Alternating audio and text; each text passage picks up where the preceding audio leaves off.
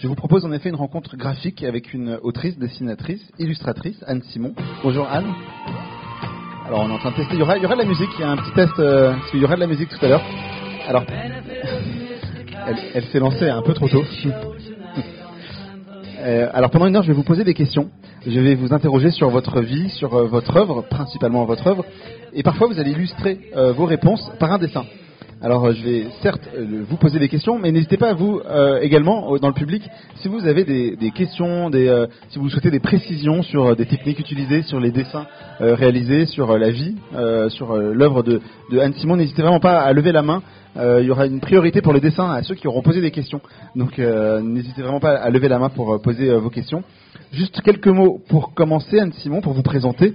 On va parler du parcours, de votre parcours tout au long de la rencontre. Alors, en quelques mots simplement, euh, vous avez étudié à l'école supérieure de l'image d'Angoulême, Oui, puis, ça, oui. c'est- puis à l'école nationale supérieure des arts décoratifs de Paris.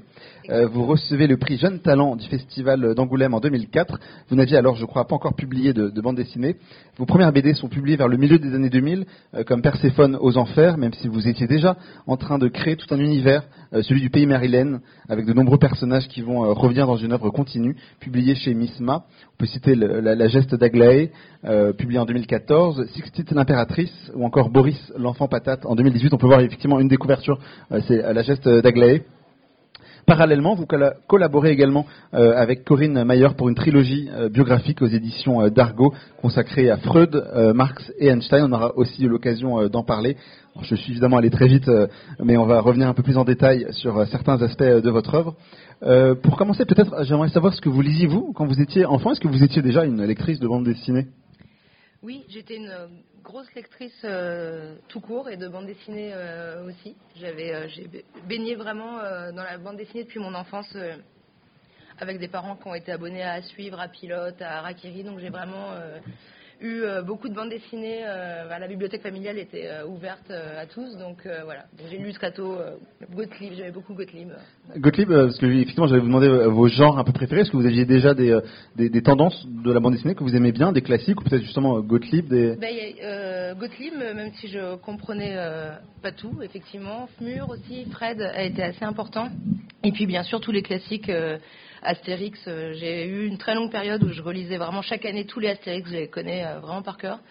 Et puis euh, Bretéché aussi. Euh, voilà, donc c'était assez éclectique. Et vous étiez lectrice, est-ce que vous étiez déjà dessinatrice? Vous dessiniez beaucoup quand vous étiez enfant. Est-ce que vous recopiez aussi les, les différentes œuvres que vous lisiez? Alors, euh, bah, comme tous les enfants, je dessinais beaucoup. Effectivement, il y a toujours, euh, quand on est dans une classe, euh, un élève qui dessine, qui s'amuse un peu à faire des caricatures de tout le monde. Et, là, c'était, c'était moi. Et je recopiais. ouais, alors, il y avait le Scrum Mustache aussi que, j'ai- que j'aimais bien avec mon frère. On, on recopiait les couvertures et Est-ce que vous vous souvenez du Scrum Mustache Oui. Ouais, ouais. Et, et sinon, alors il y avait, c'est pas de la bande dessinée, mais je lisais énormément de Fantomètre. Et c'était les deux personnages secondaires qui s'appelaient Ficelle et Boulotte euh, que je refaisais leur, euh, leurs histoires. Je faisais des nouveaux, euh, des nouveaux romans qu'avec elles qui prenaient, c'était les héroïnes. de, je faisais ben, des sortes de petits fanzines, en fait, des petites revues où mon, frère faisait les, préfaces de mes livres et tout. C'était assez rigolo. Et je me suis rendu compte après coup qu'elle m'avait vraiment euh, influencé, parce qu'inconsciemment, après, moi, j'ai fait un livre qui s'appelle Gousset Gigot avec deux héroïnes qui ressemblaient étrangement à Ficelle et Boulotte. À quoi ressemblaient alors justement euh, en, en dessin euh, ces, Euh, ces personnages-là bah Alors effectivement, pour la petite histoire, quand on a préparé un peu la rencontre, euh, j'avais j'avais cru comprendre en lisant quelques interviews que Fantomètre avait été importante, et vous nous avez- et vous m'aviez dit, bah finalement c'est pas que Fantomètre, c'est aussi les, les personnages secondaires de, de, de ces histoires qui, qui sont importantes. Oui, mais alors, Ficelle, désolée, je vais peut-être trembler un peu. Euh, mais en fait, Ficelle, et, Boulotte, euh, déjà, elles m'impressionnaient parce que euh, dans Fantomètre, elles, sont, elles habitent euh, seules, elles n'ont pas de parents, elles sont complètement libres. Euh, et donc moi, quand j'avais euh, 7-8 ans, je me disais, bon, j'aime beaucoup mes parents, mais je me disais, mais c'est super, quoi. Elles avaient un appart à elles. Elles vivaient des aventures. Enfin, elles, elles allaient à l'école un peu quand elles avaient le temps. Et en gros, ficelle et boulotte, c'est c'est vraiment la, ben, un schéma qu'on retrouve euh, beaucoup justement, un peu comme euh, Laurel et Hardy, euh, euh, Astérix et Obélix, c'est qu'il euh, y a une bah, ficelle qui est très grande, très élancée, euh, avec des cheveux longs, un petit peu gauche, et à côté Boulotte, qui était une héroïne, donc un petit peu plus, bah, un petit peu plus boulotte. Et elles étaient amies, voilà. Et, après, moi, donc, quand j'ai, alors là, je sais pas trop, je fais une espèce de ficelle. Et, et, après, bah, Gousse et Gigot, mes deux personnages. je vais vous faire Gousse et Gigot plutôt je vous que je serais plus à l'aise. Et après, quand j'ai créé euh, Gousset Gigot, bah, je me suis dit que voilà, c'était un petit peu le, bah, voilà, le, le, le, même système. On a une grande euh, et une petite, donc euh, le gigot et la gousse d'ail, et, et, effectivement, elles sont euh, nécessaires l'une à l'autre. Quoi. Il y en a une qui est un peu plus gaffeuse, l'autre rattrape ses bêtises, mais c'est pas forcément celle qui est le plus dégourdie qui va, bah, qui va être la plus intéressante au final. Voilà.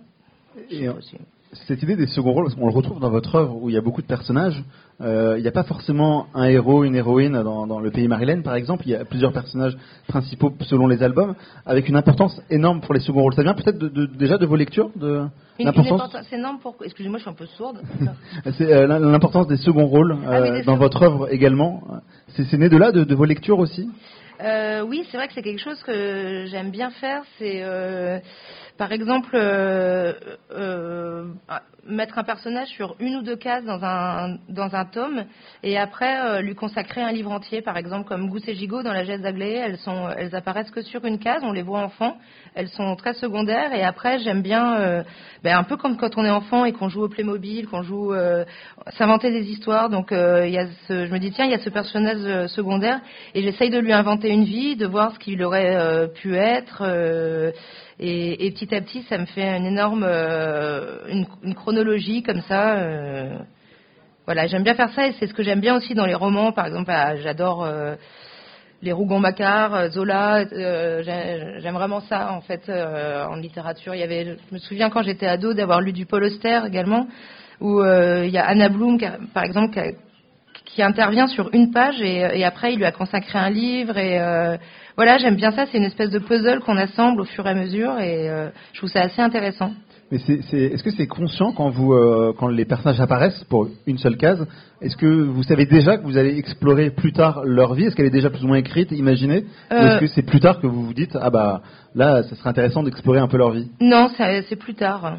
Après Gousse et Gigot, je savais depuis le début qu'elles auraient une importance, par exemple. Mais il y a d'autres personnages, comme par exemple, il y a un, un cuisinier qui s'appelle euh, Damien, euh, Damien le Crocodile. Et, et lui, euh, depuis quelques années, je me disais, il faudrait que j'essaye de, de m'attarder un peu plus sur, sur, ce personnage, mais pour l'instant, j'ai pas encore trouvé. Je fais vraiment en fonction de comment ça vient. Et ce que j'aime bien aussi, c'est d'essayer de, de trouver des, des, faiblesses au personnage ou de ou de d'essayer de creuser un petit peu leur psychologie. Par exemple, un personnage qui va être ben voilà, euh, on se dit qu'il est méchant ou quoi. Je me dis mais non, mais je vais essayer d'essayer de, comprendre pourquoi il est si méchant, quelles sont ses faiblesses, quels sont ses points forts et, et voilà. Donc je, je, construis mes histoires un peu comme ça. On va évidemment euh, revenir sur le PRMLN dans, dans, quelques minutes. Euh, sur vos lectures, toujours, vous avez cité Gottlieb, euh, Bretéché, que vous avez lu tôt. ensuite, il y a eu d'autres, d'autres écoles qui vous ont euh, qui vous ont parlé euh, en, grandissant et même pendant vos études qui ont pu aussi vous influencer et changer votre regard sur la bande dessinée euh, Oui, je pense. En fait, il y a eu toute une période où j'ai arrêté de lire de la bande dessinée. je pense peut-être dans les années 90 où je lisais plutôt. enfin, je sais pas. Oui, je lisais. par exemple, j'ai jamais trop lu de Loisel, de Bilal, de choses comme ça. Ça m'est passé un peu à côté, je crois. Mais après, dans les années, euh, bah, au début des années 2000, quand je suis rentrée euh, aux Beaux-Arts d'Angoulême, euh, j'ai commencé à découvrir des maisons d'édition comme l'Association, Cornelius, voilà, qui faisaient des, des, récits un petit peu bah, différents de la BD classique qu'on pouvait connaître. Et une autrice qui m'a beaucoup marquée, c'est Julie Doucet, par exemple qui est canadienne, mais qui graphiquement, ça, ça, ressemble un petit peu à du Crumb et, et elle, faisait des, bandes dessinées autobiographiques. Alors moi, j'ai jamais fait d'autobiographie, mais, vraiment euh, bah, au niveau euh, du graphisme, c'était un dessin très fouillé. Euh, elle faisait des cadres à ses cases. Vraiment, j'ai vraiment énormément lu ses livres. Et elle était un, est un peu sans filtre en fait. Elle a une liberté de, dingue. Elle, faisait plusieurs histoires où elle racontait ses rêves et en, tant que femme, voilà, des, témoignages aussi que, que j'avais jamais forcément lus avant. Et donc voilà, je dirais Julie Doucet, Jean-Christophe Menu aussi a été a eu quand même une belle influence sur mon travail. J'aime beaucoup aussi ce que fait Fabio Viscogli aussi. Enfin voilà, oui, c'est euh, voilà, c'est euh, vrai qu'il y a eu un tournant euh, dans les années 2000, je pense. Euh, Sphare aussi, euh, toute toute cette génération là, c'était on nous racontait qu'en fait on pouvait changer un peu de la bande dessinée classique. On doit faire un crayonné très poussé. on peut aussi, voilà, dessiner bah, comme je le fais actuellement. bon, c'est peut-être pas toujours réussi, mais euh, voilà, essayer de, de, trouver des nouvelles formes de narration euh, qui changeaient. Moi, j'ai jamais réussi, par exemple, euh, à faire de la BD très classique euh, où euh, je me dis, ah, je vais changer de cadre à chaque case, faire des plongées, des contre-plongées. Mm. Ça, ça me terrorise un petit peu. Donc, je pense que toute cette génération d'auteurs et d'autrices nous a apporté vraiment beaucoup de liberté. Et à quel moment vous vous avez dit que vous feriez de la bande dessinée? C'était très tôt dans, dans, votre vie vous avez euh, alors moi j'avais intégré les beaux-arts euh, parce que j'avais fait un bac scientifique et euh, comme beaucoup de personnes, j'adore les animaux donc je voulais être vétérinaire. Puis quand je me suis rendu compte des études scientifiques qu'il fallait faire, je me suis dit que c'était pas pour moi. Donc je suis rentrée aux Beaux-Arts je voulais, je savais pas trop ce que je voulais faire. et, mais j'ai, aux Beaux-Arts d'Angoulême, c'est bien parce que souvent on considère que c'est une école de bande dessinée. Mais euh, c'est aussi une école euh, d'art où on fait plein de choses. On touche à la vidéo, on touche, euh, on fait des installations, on fait de la photo. Et donc en première année, on touche à un peu tout ça. Moi, je savais pas. J'aimais bien, par exemple, faire des installations. J'adorais, par exemple, le travail d'Annette Messager, ce genre de choses. Mais je me suis rendu compte que dans toutes mes œuvres, dans tous mes, mes exercices, en tout cas, je je racontais des histoires. C'est vraiment ce que j'aimais. Je pouvais pas m'empêcher de mettre du texte, même quand je faisais des séries de photos. Il fallait que je mette un texte à côté. Et donc, comme j'avais des cours euh, de bande dessinée à côté de ça, je me suis dit, mais en fait, euh, la bande dessinée est vraiment le médium euh, idéal pour pouvoir faire passer les, ben, les messages que j'ai envie de faire passer, parce que voilà, la bande dessinée c'est du dessin, mais c'est aussi beaucoup de, l'écriture. Donc, voilà, j'ai commencé. donc ça doit être en troisième année au Beaux Arts que j'ai vraiment fait le choix de de me lancer dans la bande dessinée. alors vous avez reçu le prix Jeune Talent de l'édition 2004 à Angoulême, euh, avec une inspiration, un fait divers. Euh, c'est comme ça que vous fonctionnez aussi C'est les, faits divers qui peuvent vous, vous inspirer pour euh, votre travail? Qui est très imaginaire, qui est très dans un monde fictif. Ouais, ça peut être. Qu'est-ce que je peux faire? Je vais changer de dessin là. Merci. Alors d'ailleurs, si vous avez des questions, j'avais promis, si vous êtes d'accord d'ailleurs, de, de, donner les dessins au, ah au, public présent. S'il y a des gens qui veulent poser une question, vous pourrez euh, récupérer les dessins après la, rencontre. Si vous en voulez pas, je me vexerai pas. Hein. Moi, je vais les prendre. on verra tout à l'heure. Il y a une question ici, ah à droite. On va vous donner un micro dans quelques secondes. Euh, juste un mot euh, en attendant la question. il y a une expo MISMA qui est sur le Grand Parvis, en face de la gare. Donc on va en parler évidemment pendant la rencontre, mais, N'hésitez pas à aller la voir après la, rencontre. Je vous en prie. Bonjour. Euh, moi, ma question, c'était de savoir, comme vous avez une formation euh, aussi avec des artistes qui ne faisaient pas de la BD, euh, est-ce que vous avez des projets ou des choses que vous avez déjà faites en collaboration avec, non pas des dessinateurs de BD, mais d'autres oui, j'en ai fait plusieurs. Bah, c'est vrai que depuis quelques années aussi, il y a une, une nouvelle bande dessinée qui apparaît, c'est la BD de reportage euh, où on va, euh, on a avec euh, par exemple des, revues comme la revue dessinée, Topo. moi, j'ai fait un sociorama aussi. c'est une collection chez Casterman qui était chapeautée par Lisa Mandel. voilà. Et c'est vrai qu'on a euh, je ne sais pas si c'est une mode, mais il, y a, eu beaucoup de, duos euh, dessinateurs et journalistes, dessinateurs, sociologues. Euh, j'ai fait une bande dessinée sur Freud avec une psychanalyste qui est aussi essayiste. Donc voilà. Alors après, euh, faut pas se dire que la bande dessinée est l'espèce de, de produit miracle, mais c'est vrai que ça peut permettre de véhiculer des idées assez simplement. Et en général, ça s'est plutôt bien passé. J'ai réussi à trouver. Alors, j'ai travaillé aussi avec un historien euh, sur un livre euh, sur la Renaissance.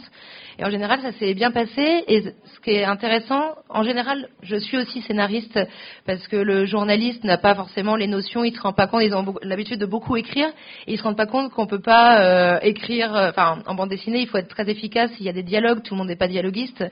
On peut pas mettre des gros pavés de texte parce que c'est roboratif et le lecteur va un peu, on va un peu perdre le lecteur si on fait ça. Donc euh, c'est plutôt intéressant euh, de- d'essayer de, voir euh, comment ce duo peut, bah, peut s'articuler. Donc en général, il y a beaucoup de discussions et bon, une fois qu'on est sur des rails, ça va. Et je sais plus, je sais plus ce que je voulais dire. Mais c'est pour moi, c'est intéressant aussi parce que ça me permet de dessiner des choses que j'ai pas l'habitude de faire. Voilà. Et donc voilà, donc je l'ai fait plusieurs fois et voilà, ça s'est bien passé en général. Et alors je reviens un peu sur la question, même si je suis un peu en avance sur, sur mon plan, euh, mais euh, avec Imisma aussi, vous faites d'autres choses que de la bande dessinée. Il y a des vidéos, euh, il y a des bandes annonces, euh, par exemple, je pense à des bandes annonces avec de la pâte à modeler euh, sur euh, pour annoncer des, des bandes dessinées que vous réalisez aussi. Il y a un intérêt aussi pour d'autres formes d'art et de- d'expression que, que la bande dessinée? Oui, ben alors là, ça c'est, je pense euh, vraiment la marque de fabrique euh, de. ben, je, vais- je peux continuer- commencer à dessiner le Maryland. C'est la marque de fabrique de Misma. C'est vrai que donc euh, il faut rendre euh, un réel hommage à Estocafiche et Eldon Guillermo, qui sont mes éditeurs, qui sont aussi auteurs euh, à côté, qui sont aussi des amis, qui sont très très importants. euh, pour moi. Et, euh, et c'est vrai que eux, ils ont toujours, ils ont un goût pour le déguisement, pour euh, pour essayer un peu de s'échapper de, ben, de bah, pour, pour essayer de dire que la bande dessinée, ok, c'est des livres, mais on peut aussi créer un univers de A à Z. Donc, euh, ils ont commencé à faire des petits clips euh, vidéo vous pouvez voir sur YouTube, ça s'appelle Misma TV, où ils ont fait des masques de, de chiens euh, en peluche, euh, sur des musiques avec des chorégraphies, à chaque fois des mises en scène. Et, et petit à petit, bon alors maintenant c'est un peu compliqué parce que euh, on manque un peu de temps, mais euh, il y avait un teaser, euh, une sorte de clip qui était faite à chaque sortie de livre. Et donc euh, moi il y en a eu euh, pour les miens. Le dernier, bah, celui de Gousset Gigot, on l'a fait, on l'a réalisé entièrement en pâte à modeler. Et donc ça nous amuse beaucoup de faire ça, c'est euh, voilà de faire des petites vidéos en complément des livres aussi euh, bah, pour montrer qu'on se on se on se prend pas forcément au sérieux et, et c'est voilà c'est aussi cohérent avec l'univers de, de Misma. Euh, bah, je vous invite à aller voir leur stand euh, à, à, à Quai mais c'est des livres qui sont très colorés. euh, c'est- euh, Il n'y a pas de collection, mais mais il y a une cohérence quand même dans le catalogue et, et voilà donc c'est mais mais à la base c'est vraiment Guillaume et Damien les, les deux éditeurs qui sont qui ont eu cette envie là quoi. Alors ils sont euh, pub- les Misma euh, publie euh, toutes vos aventures dans le dans le pays Marilène. Euh, je vous propose c'est que euh, là vous avez commencé un dessin autour de, euh, de Dagley. Euh, je vous propose qu'on écoute de la musique. Euh, on va on va lancer parce que ça a été une inspiration. On en parlera après. On vous laisse dessiner. Euh, on va écouter de la musique pendant ce J'ai pas temps. répondu sur le fait divers du coup. Ah, après on- je reviendrai dessus. Ouais. Euh, du coup on va on va écouter de la musique pendant que vous dessinez et après on va en reparler.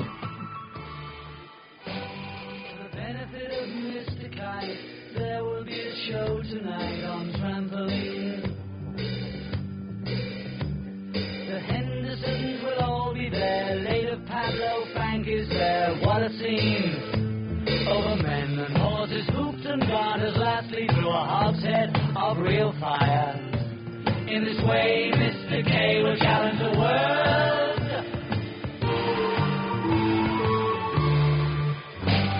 The celebrated Mr. K performs his feat on Saturday at Bishopsgate. The Hendersons will dance and sing as Mr. Kite flies through the ring. Don't be late. Letters K and H assure the public their production will be second to none. And of course, Henry the Horse dances the waltz.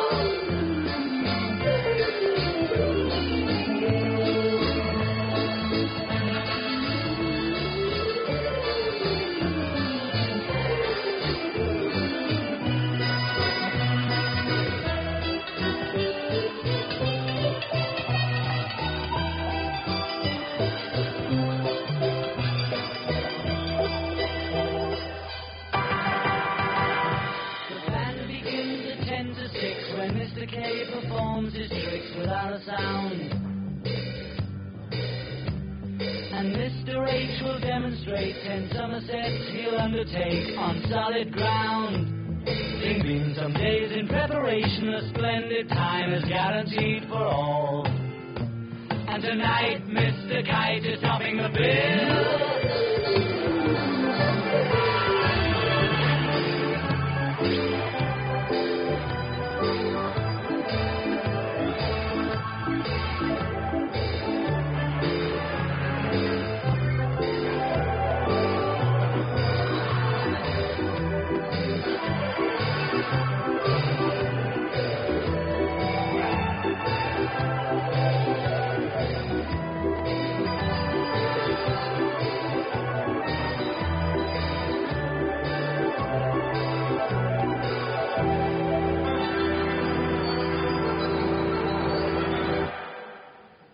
Évidemment, tout le monde a reconnu, c'était les Beatles.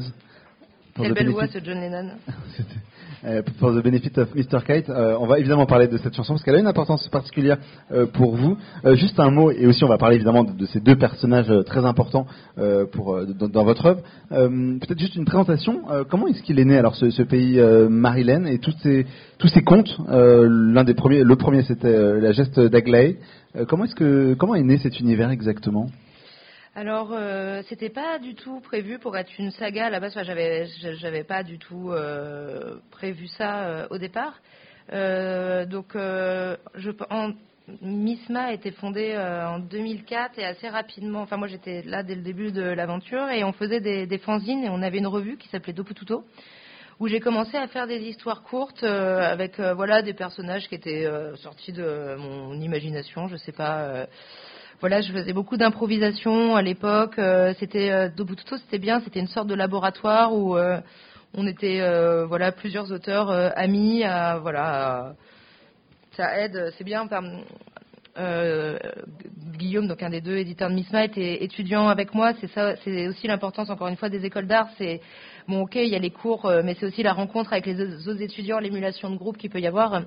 Et donc dans cette revue de Potuto, j'ai commencé à voilà, faire des histoires courtes euh, avec des personnages récurrents qui revenaient. Il y avait Aglaé, donc elle, qui, a- était aussi présente dans Perséphone aux enfers, euh, où j'avais euh, inventé une, sorte de reine féministe d'un pays qui s'appelait pas le Marilyn à l'époque. Et, voilà, et de fil en aiguille, toutes ces histoires courtes, j'ai voulu ben, les rassembler, en faire un livre.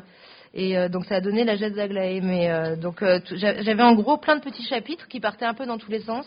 Et, euh, et voilà, et je me suis amusée à les relier. Et euh, comme je disais tout à l'heure, encore une fois, avec de- d'essayer d'imaginer la vie de tous ces personnages. Et je ne sais pas comment euh, comment c'est venu, mais petit à petit ça a commencé à foisonner. J'ai inventé voilà un pays.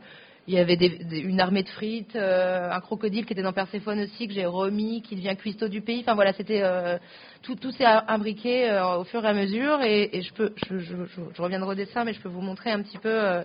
en fait, j'ai créé un arbre généalogique et j'avais fait aussi une frise sur bah, du- toutes les périodes du pays. Et en fait, je me suis dit, mais ça serait bien de faire. on revient un peu à Zola, en fait, de faire un livre par personnage principal. Ils ont des liens entre eux. C'est un peu la comédie humaine. Il y a des, euh, il y a des, hum, il y a des jeux de pouvoir, euh, il y a des, euh, voilà, des tromperies, des choses comme ça. Et, et petit à petit, voilà, ça s'est étoffé et, et c'est venu comme ça, quoi. Et donc il y avait déjà ces personnages-là euh, très tôt, mais sans savoir forcément ce que chaque histoire, chaque personnage allait raconter de ce, de ce pays? Non, en fait, je ne savais pas exactement comment ça allait s'articuler. Et j'aime bien aussi me donner euh, parfois des contraintes qui permettent de. hum, Bizarrement, euh, les contraintes peuvent permettre de nous de, de faire voyager un peu notre, notre imaginaire. Et, euh, en fait, comme je, je m'intéressais, comme Aglaé devient reine, je me suis dit, mais pourquoi, quand on a par exemple le pouvoir, en général, ça, bah, ça rate à la fin.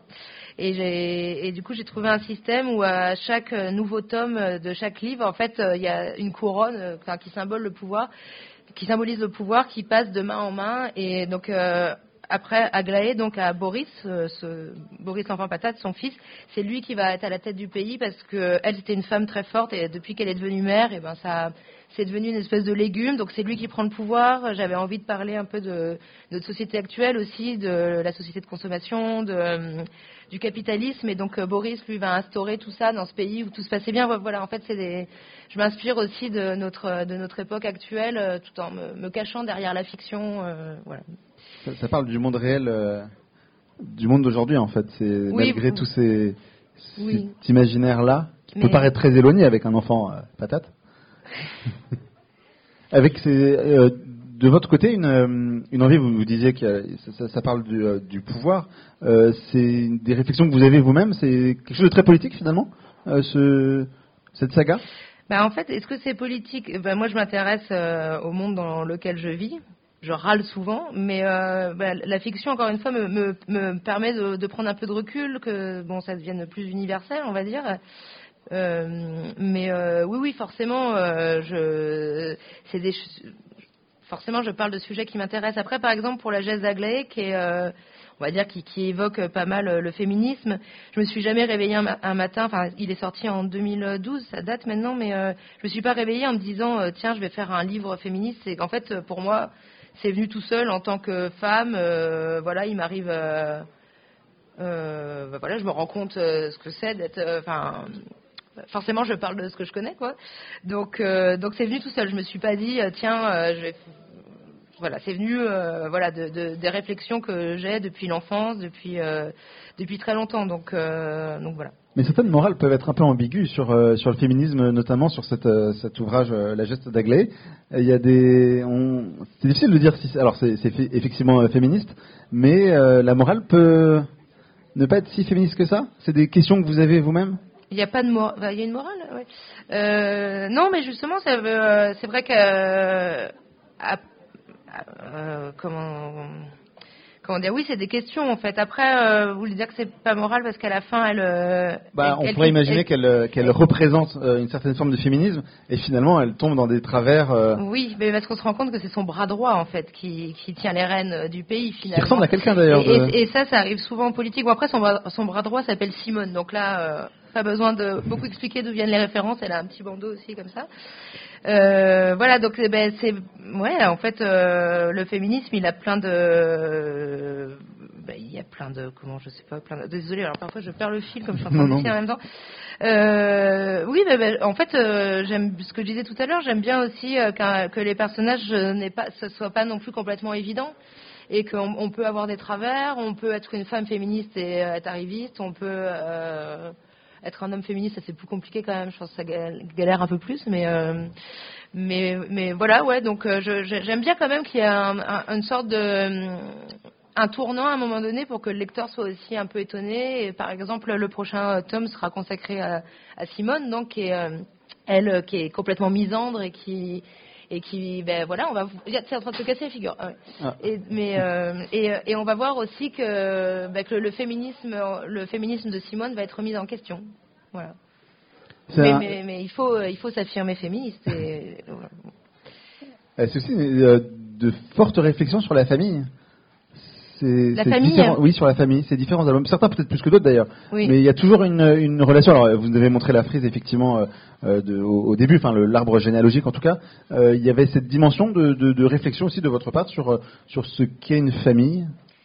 Oui, je pense. Euh, parce que la famille, je trouve que c'est encore un, va- un vaste, un vaste sujet. Ben, J'interroge la maternité aussi. Euh, ça, bon, après, c'est c'est un peu euh, personnel. euh. moi, par exemple, j'ai jamais voulu d'enfant et en tant que femme, j'ai eu une pression de la société qui était assez énorme. Des, bon, ça, ça aille de- des gynécologues jusqu'à la, la famille. Après, c'est très bien de fonder des familles. J'ai- j'ai un- J'interdis à personne de le faire. Hein. Mais euh, donc ça m'a beaucoup interrogé de savoir pourquoi, en tant que femme, on devait passer absolument par la case mère, en fait. Euh, bah, Il y a aussi euh, la, la, la sororité qui est euh, avec Gousset Gigot qui est interrogée parce qu'on se rend compte. Alors ça fait un peu sortir les violons, mais par exemple Gousset Gigot, elles ont elles ont un amour qui est euh, qui est énorme l'une pour l'autre. Enfin, elles, elles sont prêtes à tuer pour leur sœur. Enfin, pour... Gousse tue son amant pour sauver sa sœur. Donc, euh, alors j'aime bien un peu tous les trucs un peu mélo comme ça. mais, euh, mais voilà, ça interroge la famille. Elle, elle parle à un moment donné de de, bah, de partir de, le dimanche euh, manger des frites, d'avoir des emplois du temps euh, très très carrés. C'est vrai, quand on a une famille, on, voilà, il y a tout un emploi du temps qui est, qui est en général euh, assez imposé et, et tout ça, oui, je me bah, j'essaye de l'interroger un petit peu. C'est très beau la famille, mais ça demande aussi beaucoup de sacrifices, je pense. Alors on a, on a passé une musique euh, pendant que vous dessiniez tout Ah à oui. l'heure. C'est une, une grande influence. Alors c'était les Beatles, c'était For the Benefit Oui. of Mr. Kite, écrite par John Lennon, euh, inspirée par une affiche euh, qu'il a achetée euh, dans une brocante, une affiche de, une affiche de cirque. Qu'est-ce qui vous a particulièrement plu dans, alors à la fois dans, peut-être dans les Beatles, mais surtout dans cette chanson-là, qui a été à l'origine, de, enfin en tout cas à l'origine je sais pas, mais qui a été une influence pour la geste d'Aglaé? Alors euh, c'est cette chanson-là et aussi euh, bah, l'album Sgt Pepper en fait euh, dans son ensemble. Moi j'ai- commencé, j'ai connu, découvert les Beatles, euh, je sais pas, je devais avoir peut-être euh, 9-10 ans et ça a été tout de suite un ça, je pense que ça a vraiment changé ma vie. Ça a été une, révélation. Je- J'étais vraiment comme on, enfin, Beatlemaniaque, on va dire. Enfin, j'avais des posters partout. Je les, je les, les, les aime quoi. Voilà vraiment j'aime leur musique euh, j'aime aussi le- leur histoire j'aime comment ils se sont renouvelés. Et quand euh, la découverte de la- la- la- l'album Sgt. Pepper a été euh, vraiment importante pour moi parce que bon, je sais pas si vous connaissez euh, le, le, le disque mais euh, il raconte une histoire lui encore une fois. Et les Beatles euh, qui bon voilà qui ont été dans les années 60 euh, le groupe de rock à la mode bon qui faisait des reprises qui faisait ils, ils sont ils se sont toujours renouvelés et avec cet album Sgt Pepper ils inventent un nouveau groupe euh, qui s'appelle le Sgt Pepper Lonely Hearts Club Band et, en fait ben ils, se, renouvellent complètement et, euh, toutes les histoires euh, toutes les chansons racontent raconte un univers voilà, complètement euh, dingo, et dont For the Benefit of Mr. Kite, qui se passe dans un cirque.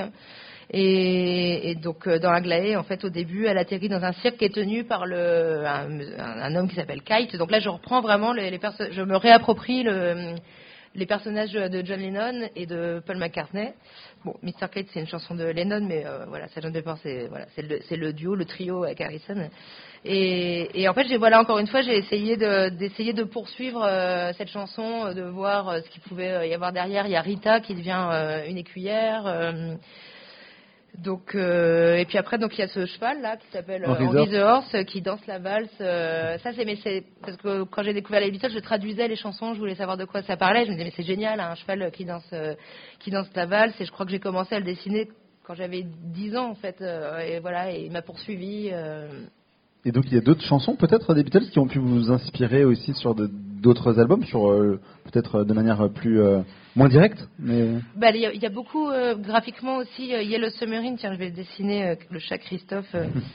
le, le film Yellow Submarine avec les minis qui sont les, les méchants. En fait, c'est complètement psychédélique. avec des, des- donc du coup, j'ai créé un chat avec un gros pif qui s'appelle Christophe dans mes bandes dessinées. Et il est taxi, ça c'est pour euh, Saint Christophe qui est le, patron, euh, des automobilistes et des voyageurs. C'est pour ça qu'il s'appelle comme ça. Et euh, ça, c'est clairement inspiré par, les Beatles. Après, je sais pas si s'il y aurait des chansons en particulier. J'écoute. Si j'ai un coup de mou, j'écoute les Beatles. Si je suis, quand je suis de bon poil, j'écoute les Beatles. En fait, ils sont un peu tout le temps là. Voilà. Donc, euh, j'ai pas d'autres chansons en particulier qui me, qui, me- que je pourrais citer. Euh, Il y en a que j'aime beaucoup, mais je pense pas qu'elles aient eu une, influence directe sur mon travail.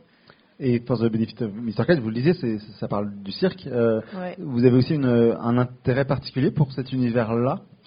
Ah, moi, je trouve ça hyper glauque, le cirque, ça me fout le moron. Comme beaucoup de gens euh, qui ont peur des clowns. Et... Non, je suis allée une fois au cirque euh, quand j'étais gamine, ça m'a traumatisée. il y avait des animaux, il y avait un dromadaire et le clown, il donnait euh, des coups de pied au dromadaire. C'était la pire expérience de toute ma vie, quoi. Vraiment, j'ai détesté. Et c'est pour ça, dans mon cirque, c'est pas très gai, en fait. Il y a euh, une- la clown, elle s'appelle Suzanne la pleureuse. Enfin, ça va pas, quoi. Euh, le, le cirque, il est, bon, c'est, en plus, c'est dans une société où il y a une dictature, donc vraiment, c'est vraiment pas gay. Mais maintenant, ça y est, c'est fini là. Ils, a- ils arrêtent d'exploiter les animaux dans, aussi dans les cirques, il paraît. Il y a une loi qui vient d'être euh, passée. On ne peut plus acheter oui. non plus de, de chiens et de chats. C'est une très bonne Mm. nouvelle. Alors justement, en parlant d'animaux, peut-être, euh, dans- vos personnages sont personnages hybrides, euh, animaux humains. Euh, Qu'est-ce qui vous intéresse? Comment ils sont nés exactement ces différents personnages? C'est beaucoup de travail de recherche en amont sur euh, comment les personnages, à quoi ils doivent ressembler, quels animaux, à quels animaux ils correspondent. Comment, comment ils naissent exactement? Euh, bah alors par exemple Aglaé, alors oui parce que bon ce que j'ai oublié, ce qu'on peut dire aussi c'est que hum, quand- donc mon premier livre s'appelait Perséphone aux enfers et pour euh, éviter euh, l'angoisse de la page blanche parce que c'est un peu le, stress de tout créateur on va dire, je me, suis aussi pas mal inspirée de- des mythologies de, de la mythologie grecque par exemple et Aglaé est une océanide en fait, c'est une nymphe des eaux donc du coup je l'ai bon je lui ai fait une tête de poisson. Son mari, Mr. Kite, que j'ai pas dessiné là, il n'y est pas encore. euh, lui, c'est un chat parce que je sais pas très bien dessiner les mecs, donc je me suis dit ce serait plus simple de faire un chat. Et lui, par contre, il est vraiment habillé euh, avec le costume de Sgt Pepper. Euh, le, cro- le crocodile, c'est parce qu'il est cuisinier et euh, il fait une ratatouille et euh, bon, on dit des larmes de crocodile et comme il pèle des oignons, euh, il se met à pleurer. euh, Enfin bon, voilà, c'est venu comme ça. Euh, bon, bah, Henri c'est un cheval. Il y a aussi des animaux, euh, il y a aussi des humains quand même. Boris, lui, je sais plus pourquoi il a une tête comme ça. Alors, euh, je lui ai fait une tête de patate. Après coup, je, me suis dit, ah, mais c'est qui son père? Du coup, son père, c'est une espèce de caillou euh, qui est coincé au fond d'une grotte. Enfin, voilà, tout ça, c'est plein de, c'est des espèces d'idées. J'ai un carnet où je mets plein, où j'ai plein de notes et je pioche dedans en fait euh, quand j'ai besoin. Bah, justement, peut-être un, mot sur, sur le travail aussi de, recherche. Je ne sais pas si euh, comment vous travaillez. Est-ce que c'est beaucoup de, recherche en amont, beaucoup de notes, beaucoup de croquis avant de, de vous mettre véritablement au- au- aux albums, ou est-ce que c'est euh, au fil de l'eau aussi que vous écrivez vos albums et que vous les dessinez euh?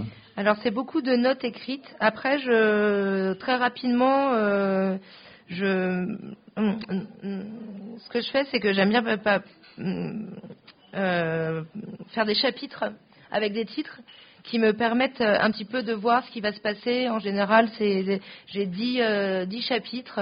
Je mets un titre, je résume à peu près ce qui va se passer. Et, euh, et après, j'ai donc ce carnet où j'ai toutes mes notes en vrac et où je fais le tri euh, avant de, de commencer un livre et je, je pointe les, les idées qui me semblent bonnes et que j'ai envie de garder. Et après, je fais pratiquement aucun crayonné. Je j'écris mes dialogues. Enfin, moi, je marche beaucoup comme ça. C'est les dialogues qui sont très importants. Et, et je fais des dessins très très rapides au crayon et j'encre directement à la plume et à l'encre de Chine. euh, voilà. Mais c'est le, le, le, le- le plus long en fait, c'est pas de dessiner parce qu'une fois que je suis lancée sur ma lancée, ça, ça va. C'est vraiment tout le, tout le travail en amont qui est le travail de réflexion, on va dire. Et parce que parfois on croit avoir des bonnes idées, puis en fait c'est des idées euh, pourries. Donc faut savoir aussi les mettre de côté. Et euh, voilà. Est-ce qu'il y a des questions euh, dans la salle? N'hésitez pas à lever la main. Oui, il y en a une. Je vous en prie, on va vous donner le micro. Oui, bah, j'ai une question un peu bateau pour euh, tous les artistes qui travaillent en noir et blanc. Je voulais savoir la couleur, à quoi vous la consacrez si jamais vous y touchez, si vous l'utilisez? Oui, alors moi c'est vrai que euh, j'aime beaucoup le noir et blanc parce que j'ai commencé euh, en faisant des fanzines donc ben les photocopieuses elles sont en noir et blanc, ça coûtait moins cher donc puis bon après j'ai une affection pour ben, voilà, j'aime bien aussi de le euh, la gravure, j'aime bien faire des trames, faire des noirs en faisant des, croisillons, des, choses comme ça. Après, euh, moi, la couleur, euh, par exemple, mon dernier livre chez Miss Mag ou Gigot, il est en couleur. Elle m'a permis aussi de, pouvoir structurer mon récit. Par exemple, les flashbacks, les choses qui se passent dans le passé, je les laisse en noir et blanc, et ce qui se passe, voilà, dans le, bah, on va dire dans le présent et, et en couleur. Donc ça me permet de chapitrer un petit peu. Moi après j'ai des couleurs, euh, bah, vous le voyez là un peu euh, sur cette couverture, je fais des gammes très très simples. Donc je choisis deux tons en général. Gousset Gigot c'était le orange et le, et le bleu. Et je fais des petits camailleux, mais ça reste comme j'ai un dessin qui est assez chargé à la base. J'essaye de pas mettre euh, trop de couleurs. Après, j'avais fait euh, euh, un livre qui s'appelle Sixtite Impératrice, qui est en couleur aussi, parce qu'il avait été pré- prépublié en noir et blanc dans une revue, euh, la revue Lapin, qui était éditée par l'association. Et je me suis dit, bah, pour le lecteur qui a déjà lu en noir et blanc, je trouvais que c'était plus généreux de lui, voilà, d'avoir une nouvelle lecture en, couleur. Donc, euh, donc voilà, j'ai rajouté de la couleur. Et c'est un album qui était inspiré d'une impératrice chinoise. Donc, euh, j'avais j'avais été en Chine et les bah, j'aimais beaucoup beaucoup aussi les tons que j'avais vus à la cité interdite voilà donc donc j'a- j'avais là envie d'utiliser la couleur mais c'est vrai que je suis pas une, euh, une coloriste euh, je fais jamais de Enfin, j'ai fait de la peinture euh, avant, mais je, voilà, la couleur, elle, euh, je considère quand même que si mon, mon dessin marche en noir et blanc, il marchera en couleur. Mais je, je pense que s'il marche pas en noir et blanc, il marchera pas en couleur. Donc la, la couleur vient toujours après quand même. euh, voilà, c'est plus du coloriage, on va dire. Merci beaucoup pour votre question. Euh, Est-ce qu'il y en a d'autres? On va parler après de, aussi de d'autres, d'une autre partie euh, de, de votre œuvre. Euh, vous avez parlé de, des fanzines euh, là à l'instant. Euh, ça a été une véritable formation de, de participer d'une manière collaborative aussi. À, les fanzines, c'est souvent à plusieurs un esprit très commun, très collaboratif. Ça a été une vraie formation et vous avez retrouvé ça peut-être chez Misma où, où effectivement vous parlez de votre rapport avec les, vos deux éditeurs. C'est important pour vous? Euh, oui, pour, ben, pourtant je suis quel- quelqu'un qui aime bien la solitude et qui est assez solitaire, mais, euh, mais oui, oui, c'est important de venir, euh, bah, de se retrouver, euh, par exemple là, pendant les festivals avec euh, avec les, les- mes éditeurs, avec euh, les, les, auteurs. Et c'est vrai que j'aime ça parce que, euh, ou même, par exemple, il y a Émilie Plateau, là, je vois, qui est, qui est autrice chez Bisma, et si on a un petit coup de mou, euh, on, on, ben, on s'écrit ou on essaye de se motiver. Moi, je sais que mes deux éditeurs je- sont toujours là pour me soutenir. euh, eux, euh, je les, sout- je, je- les soutiens aussi parce que le travail d'éditeur n'est pas toujours évident. Donc euh, oui, oui, c'est vraiment important. puis on veut pas non plus jouer les artistes maudits. Oh là là, parce que en fait, quand on fait des livres, il y a des hauts et des bas. Moi, régulièrement, ça m'arrive de dire mais je veux qui ça intéresse, mais arrête de coupe, faire couper des arbres pour faire tes bouquins, mais tout le monde s'en fiche et tout. Bref, mais on a, moins quand on parle avec euh, une autre autrice ou un autre auteur, il comprend un peu euh, nos espèces de, de questionnements d'enfants gâtés. Donc euh, voilà, c'est important. Et, euh, et, les, et les fanzines sont bien pour ça, ouais, parce qu'au moins aussi ça donne une date de rendu. Enfin, on va, on sait que si on n'arrive pas très bien à, à dessiner, si euh, il faut rendre des pages pour le, le 20 novembre, eh ben, on va se bouger les fesses pour dire ben, j'ai 10 pages à faire pour le 20 novembre, et au moins on a, on a ça en ligne de mire, et, euh, et ça permet de, de- au niveau de la motivation, c'est quand même assez important. Quoi. Et, et vous parlez de MISMA comme, euh, comme une sorte de, de laboratoire euh, de, de création. Euh, c'est quelque chose qui, qui vous plaît, qui vous stimule. Vous avez, alors là, je vous cite d'une précédente interview, l'ambiance chez eux est euphorisante. Il y, a, un- il y a un esprit comme ça qui vous permet de, de, créer par l'atmosphère aussi? Mais ils sont très motivants. Et c'est vrai, on a parlé tout à l'heure des clips, de, de toute. euh, on c'est vrai qu'en fait, alors ça va être un peu euh, bateau peut-être de dire ça, mais on est vraiment une grande famille, on se connaît très bien. Euh, moi, je fais aussi des lectures pour eux. Enfin, je, suis aut- autrice chez eux, mais je, je fais aussi, euh, je mets un peu la main à, la pâte. Euh, on est tous ben, chez Misma, tout le monde est bénévole, donc euh, ça reste quand même euh, vraiment oui très familial et, euh, et c'est eu- euphorisant, mais c'est, dû à la personnalité des, deux éditeurs encore une fois qui sont qui, qui sont, je sais pas, ils sont, ils sont super. Et mais moi, pour moi, c'est vraiment très important. On va reparler de mes livres que je fais chez Dargo, qui est une plus grosse maison d'édition. Je travaille avec Pauline Mermet euh, et j'ai, j'ai des très bons rapports avec elle. Je lui fais vraiment confiance.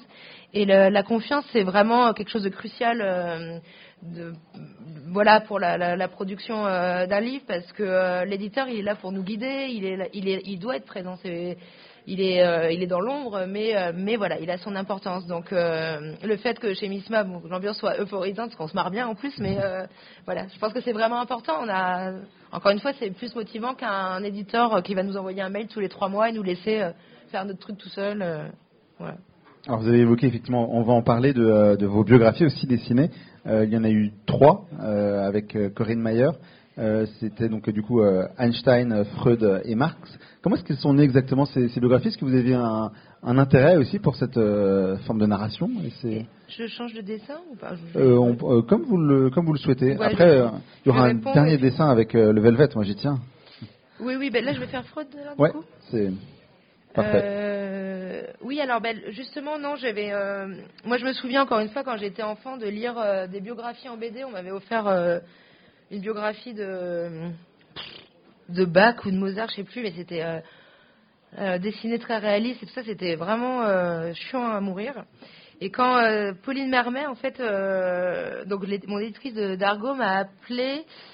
c'était à l'époque où ah ça y est, j'ai oublié son nom. Un, psychanalyste tr- très connu avait fait un livre où il désinguait Freud. euh, On ferait Onfray, ouais. Et, euh, et c'était pas pour euh, répondre à Onfray, hein, mais euh, c'est Pauline Mermet s'est dit que euh, l'histoire de Freud en bande dessinée n'avait jamais été faite. Et, et elle s'est dit que ça pourrait être une bonne, une bonne idée. Donc elle avait pensé à moi pour le dessiner. Et au départ, je me suis dit, oh là là, je suis pas sûre que ça soit une bonne idée. Parce que euh, ça peut être un peu barbant, euh, voilà, parce que j'avais ce souvenir euh, des biographies dessinées que j'avais lues étant enfant qui m'avaient pas plus marqué que ça. Et puis, ben, finalement, elle a proposé à Corinne Meyer, ben là, comme j'ai dit tout à l'heure, c'est un, mariage forcé où la mayonnaise a pris. Elle avait pensé à Corinne Meyer qui avait fait un, essai qui s'appelait Bonjour Pareste, mais qui est, qui est psychanalyste aussi, donc à côté. Et donc Corinne ne co- n'y connaissait rien à la bande dessinée. Et moi, j'étais loin d'être une spécialiste de Freud, donc on, est on était toutes les deux novices dans, euh, dans, la, euh, ben voilà, dans le milieu de, de l'autre. Et finalement, euh, Corinne a fait un scénario qui était très simple, justement avec euh, très peu d'indications, ce qui m'a permis, moi, de, de pouvoir euh, créer toute une mise en scène à mon goût. Et puis, on n'a pas... Ça parle de la vie de Freud, autant de ses théories que de, de sa vie euh, privée, mais c'était c'est pas un livre qui se passe chronologiquement. On suit pas Freud du début jusqu'à la fin. C'est voilà plus comme des scénettes et donc euh, finalement ça m'a bien plu de faire ça et comme ça a plutôt bien marché, on a fait ensuite euh, Marx et Einstein. Mais la personne à la base, donc c'est Pauline est à la base de ce livre. euh, Et alors, vous, voilà. vous- en, en préparant un peu le- la rencontre, vous me disiez que euh, c'est le dessiné Freud qui vous a le plus euh, plu des trois biographies. Donc, il y a eu Freud, Marx, Einstein. Euh, c'est Freud qui euh, correspondait plus aussi à votre univers, peut-être? Ben oui, parce que forcément, dans Freud, euh, on peut se permettre de faire comme bon, ça parle, comme vous le savez, ça parle du rêve, ça parle de des émotions. Enfin, il y a aussi beaucoup de hum, comment hum, Je perds mes mots, je suis désolée. euh, de, de- de- ouais, euh, ça va me revenir. Euh, quand euh, du coup euh, euh, ah bon, je l'ai pas le mot c'est pas grave on va passer. Non mais mais du coup en fait graphiquement c'était le, plus euh, rigolo à faire euh, parce qu'on peut faire des métaphores voilà. Enfin euh, voilà il a aussi dans, dans ses théories il y a plein de choses qui éveillent l'imaginaire. Par exemple bah là c'est ce que je vais faire en le dessinant. Pour l'interprétation des rêves il marche par des rébus donc voilà on ça- moi ça m'a permis de bah voilà, de m'amuser euh, graphiquement. Marx, c'était un peu plus compliqué. Et puis Freud aussi, on a, bon, Einstein aussi, mais on a beaucoup de photos de lui, on a des documents.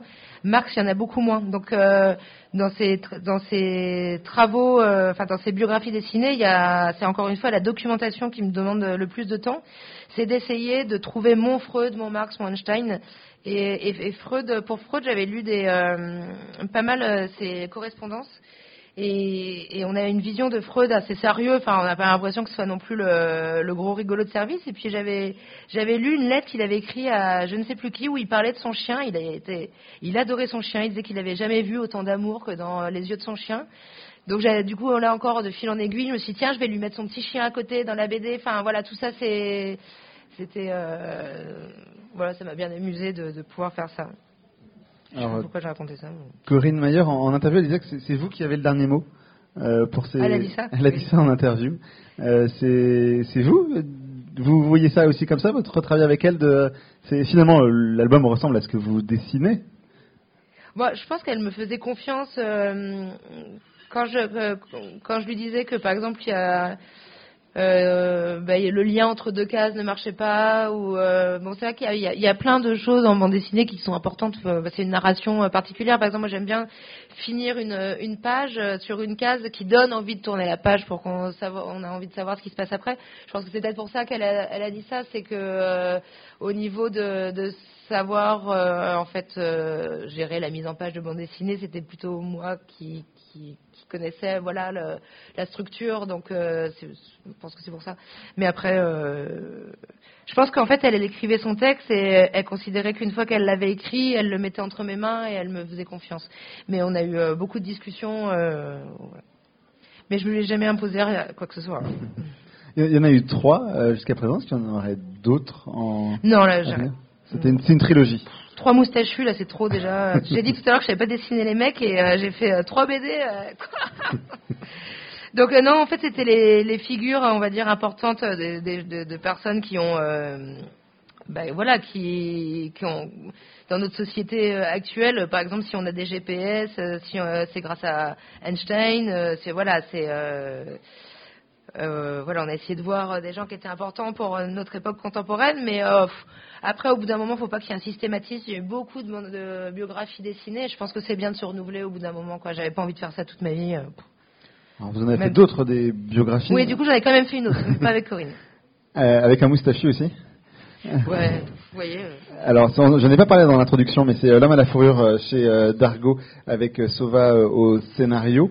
Euh, Est-ce que vous pouvez nous en parler de la naissance aussi chez Dargo de, de cette biographie qui revient sur une figure mal comprise ou qui en tout cas est un écrivain qui est associé au masochisme Oui. malgré malgré lui? Oui, malgré lui. Ben, en, fait, encore une fois, c'est euh, Pauline Mermet qui a été euh, à l'origine de, de ce livre. Catherine Sauva, euh, la scénariste, elle, est biographe, de, elle est, est d'origine autrichienne, donc elle a fait des, des biographies de Robert Wasser, de Zweig, Zweig je sais pas comment on dit. Et, euh, et elle s'est intéressée à Sacha Mazog. Je je sais pas si vous- lui vous le connaissez, mais c'est euh, un écrivain qui a, qui a fait la Vénus à la fourrure, euh, qui a, euh, qui a été adapté au cinéma par euh, Polanski, des pièces de théâtre.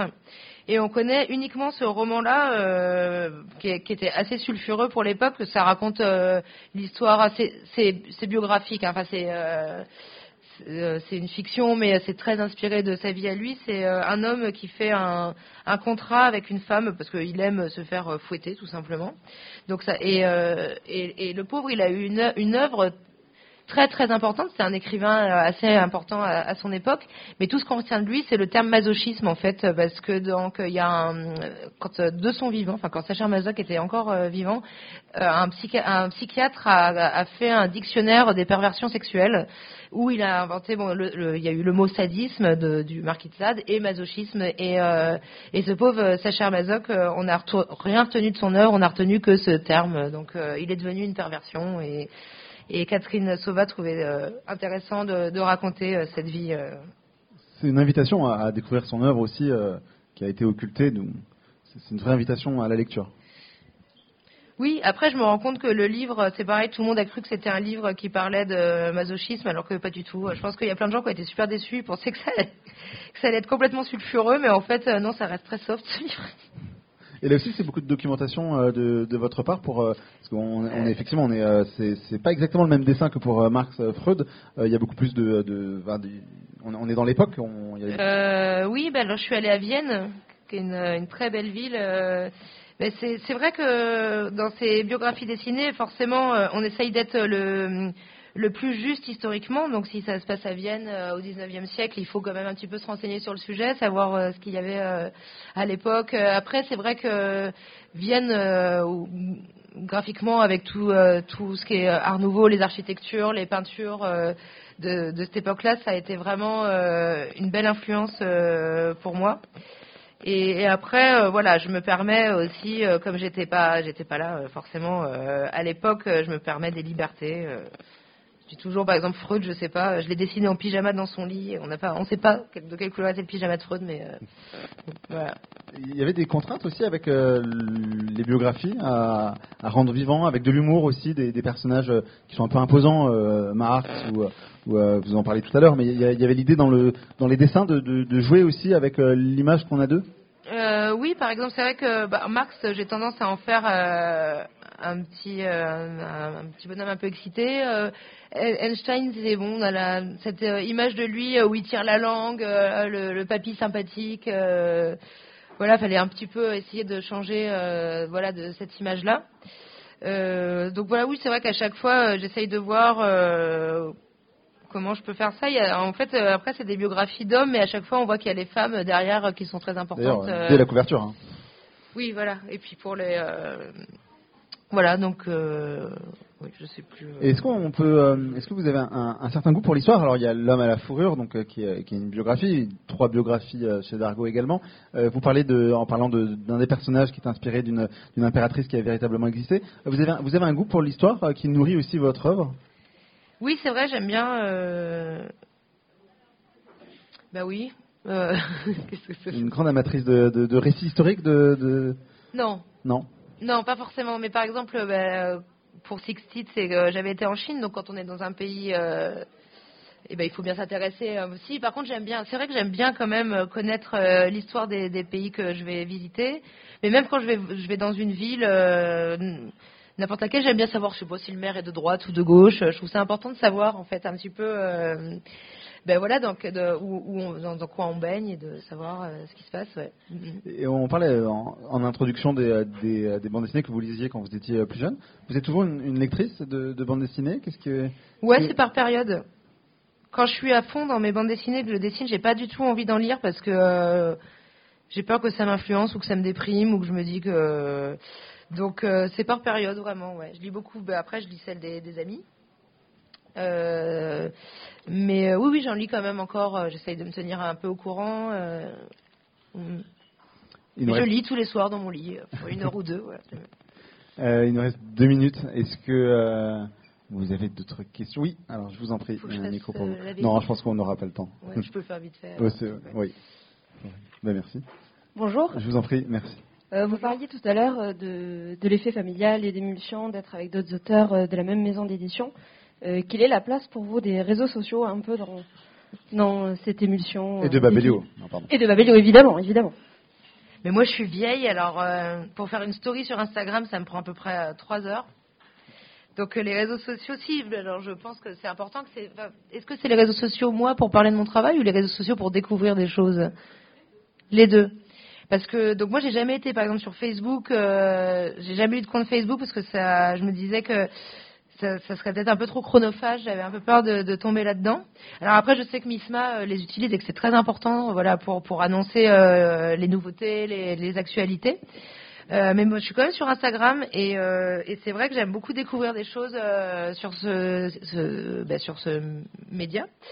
Euh, je vois aussi que euh, ben, je- vais parfois faire des interventions dans des où je suis dans des jurys dans des écoles d'art et je vois des, des étudiants qui l'utilisent très bien sur Instagram. on- ça c'est parce que la bande dessinée numérique, il faut savoir aussi comment l'utiliser. Instagram, ben, il y a ce système de faire défiler des images, donc ça fait comme des strips de bande dessinée. Alors moi, c'est vrai que euh, je suis pas trop euh, là-dedans. J'y arrive. euh, bah voilà, je pense que je je suis pas assez à l'aise, mais mais j'aime j'en lis avec plaisir quoi. Voilà. Je sais pas si ça répond à la question, mais mais euh, je pense que les réseaux sociaux sont importants, mais au bout d'un moment, les gens continuent à faire des livres quand même. Mais euh, voilà. Mais c'est c'est- par rapport à- aux réseaux sociaux, c'est vrai que bah, pour les lectures, savoir euh, avoir des, des conseils de livres, des livres qu'on voit souvent passer, on se dit ah bah tiens ça, j'ai envie de m'y intéresser. euh, voilà, c'est la mienne. Dernière question. Oui. Alors attendez, on va- on va vous donner un micro, sinon je pense qu'on va pas vous entendre. Il arrive. Oui, c'est Et vous dessinez tout à la main ou est-ce que vous utilisez un peu une tablette ou euh, autre? Euh, non, moi je fais à la main. Euh, j'ai essayé un iPad, mais alors euh, j'y arrive pas du tout. Mais par contre, je fais mes couleurs sur Photoshop. Voilà. Je fais quand même. euh, mais euh, sinon, non, je suis euh, classique. Je fais à, à l'encre de Chine, je scanne, euh, je nettoie. Voilà. Alors une dernière question, il nous reste encore une minute. Que Vous auriez une dernière question, peut-être un, mot sur, euh, sur l'exposition. C'est une présentation aussi de Miss Mac et peut-être euh, certains ne, connaissent pas certains lecteurs de, BD. Euh, donc je rappelle qu'elle est devant le, la gare, sur le parvis de la Grande Passerelle. Euh, vous pouvez la voir, mais alors d'abord il y aura, il faudra aller voir Anne Simon en dédicace puisque vous serez en dédicace de, à l'issue de cette rencontre jusqu'à 16h, je crois, vous m'avez dit. Euh, alors, euh, oui, de 14h30 à 16h, je crois. 14h30 à 16h, donc vous pourrez vous faire dédicacer les ouvrages dont on a parlé. Merci beaucoup, merci à toutes et à tous, merci, Anne Merci. Simon. Faut Merci finisse, pour j'ai ce- pas fait la tête. Oh là là. Je me dépêche. Non, non. On, va, voir- bah, on peut, on peut peut-être mettre pour terminer la musique, la deuxième musique qui était prévue. Comme ça, ça fera une, conclusion parfaite. Merci beaucoup en tout cas à toutes et à tous.